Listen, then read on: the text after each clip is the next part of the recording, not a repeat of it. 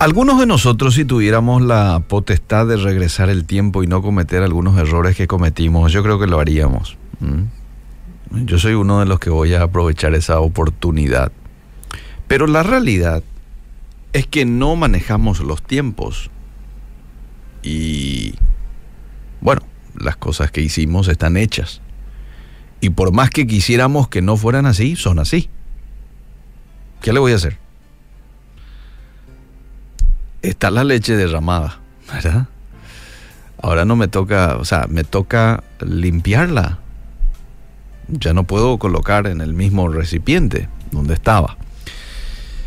Entonces, nos encontramos con dos opciones ante una cuestión como esta.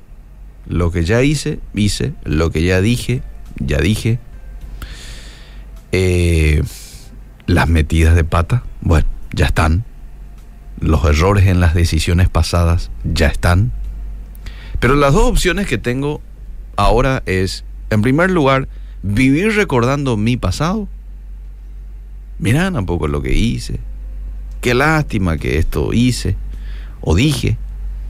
Qué lástima que no hice esto cuando era más joven, ¿verdad? Y me lamento.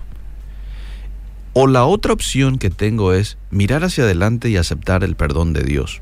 Porque yo supongo que por los errores cometidos ya habrás pedido perdón a Dios. En algún momento ya habrás reconocido que fallaste, que dijiste algo que no tenías que decir. Bueno, ahora es tiempo de aceptar el perdón de Dios. Lastimosamente mucha gente pasa la mitad de sus vidas viendo hacia atrás, recordando sus errores, sintiéndose mal por lo que no hicieron o por lo que hicieron.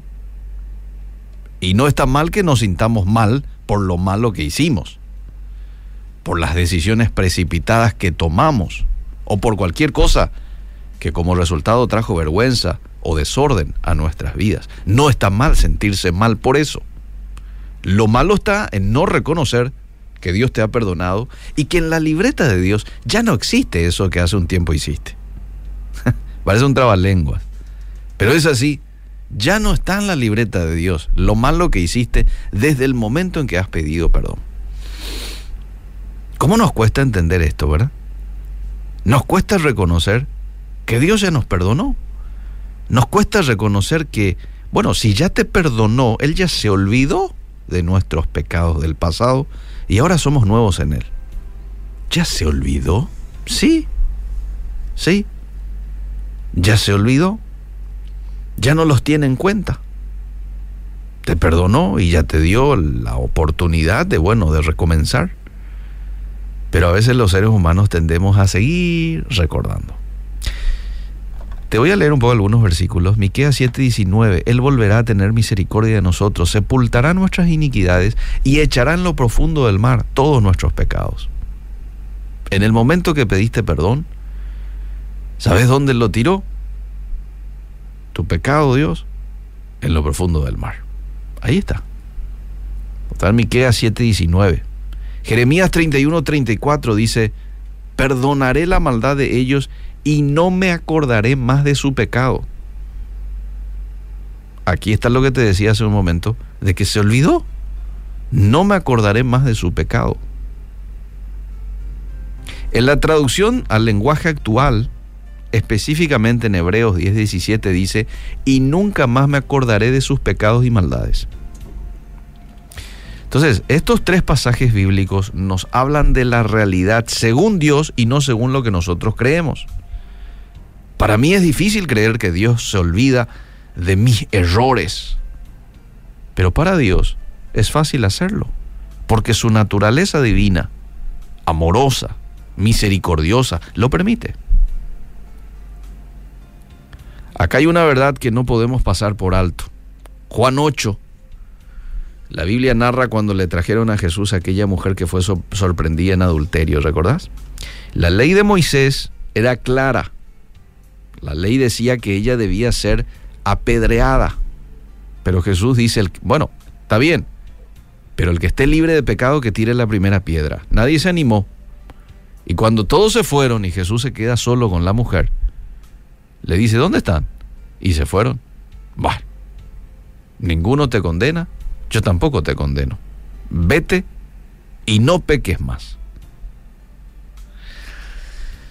Y menciono y hago eh, énfasis en vete y no peques más, porque muchas veces podemos pensar, bueno, ya Dios me perdonó y se olvidó incluso que me perdonó, entonces puedo volver a pecar. No, en este pasaje vemos la actitud de Jesús frente a nuestro pecado, frente a nuestra falla.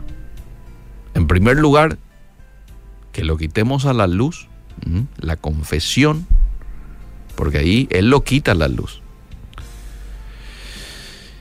Eh, y eso lo podemos conseguir comentándole a Dios.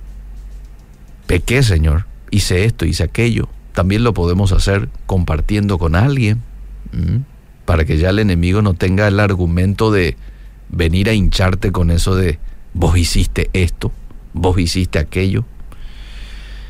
Y en segundo lugar, algo muy importante, apartarnos de ese pecado que pedimos perdón, que dejemos de pecar. Y si seguimos estos dos pasos, entonces viene lo tercero.